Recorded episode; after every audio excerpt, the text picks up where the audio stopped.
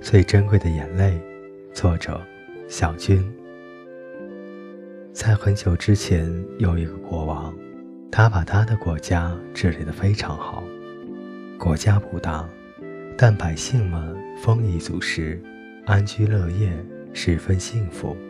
国王有三位可爱美丽的小公主，三位小公主生下来就具有一种神奇的魔力，当她们哭泣的时候。落下的眼泪会化作一颗颗晶莹剔透的钻石，价值连城。有一天，国王发现自己年事已高，自己的国家还没有人可以托付，公主们也没有人照顾，于是昭告天下：众所周知，我有三位公主，他们每个人都拥有举世无双的美貌。而他们的眼泪可以化作昂贵的钻石。一个月后，我将为他们召集所有优秀的男人，让他们挑选自己心仪的丈夫。被选中的人将有机会继承我的国家和财富。一个月之后，国王的城堡里挤满了来自世界各地的王子、骑士和富豪之子。一个个都是英俊潇洒、气宇不凡，他们自信满满的围在王宫里，等待公主的到来。正午的时候，国王带着他的三位公主来到宫殿，为了表示对远道而来客人的欢迎，大公主在现场为众人唱了一首歌，嗓音清澈犹如天籁；二公主在现场为众人跳了一支舞。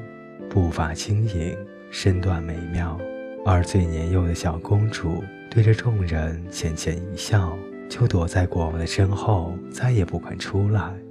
国王尴尬地解释：“请大家不要介意，小公主自从生下来之后就没有说过话，而且很怕生人。”为了博取公主们的青睐，大家纷纷展示自己的长处。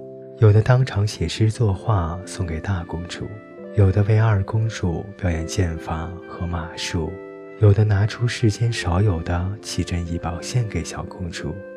大公主和二公主都很开心，也渐渐有了自己的决定。只有小公主依然静静地躲在国王的身后。大公主最后选择了一个王子，那个王子对她许诺，会为了她。征服全世界，在每座城堡上都刻下她的名字。二公主最后选择了富豪之子。那个聪明的男孩对她说：“他会赚很多钱，为她建立一座世界上最华丽的宫殿，里面摆满美丽的奇珍异宝。”小公主平静地看着那些人，摇了摇头。正在国王准备宣布结果时，从人群中走出一个年轻的牧羊人，他径直走到小公主跟前，在她的耳边说了一句话。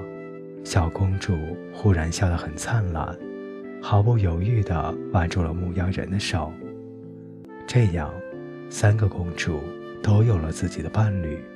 五年过去了，大公主的丈夫用眼泪变成的钻石招兵买马，四处征战，百战百胜。每一座被他征服的城堡上，真的全刻上了大公主的名字。大公主的名字变得家喻户晓，她觉得自己很幸福。二公主的丈夫用眼泪变成钻石作为成本，生意越做越大。当然，生意做得很大之后，也就不需要钻石了。他不愧是商人之子，简直是天生的商人。很快就积累了海量的财富，虽然还没有建造出世界上最豪华的宫殿，但二公主也已经心满意足。她觉得自己很幸福。小公主自从那天跟着牧羊人离开了城堡，就开始周游世界。后来，他们到了一个山清水秀的世外桃源，就定居了下来。牧羊人花了半个月的时间。用木头和稻草搭建了一个大房子，又做了很多家具。他们在房子后面种了很多的蔬菜，在菜地的周围亲手做了一排篱笆，小公主把她见到好看的花都移植到了自己的小花园里。虽然不知道这些小野花叫什么，可每天看着它们开放就会很开心。傍晚的时候，他们会坐在湖边钓鱼，或者数数星星。他们一直很穷，但他们的生活却非常的开心。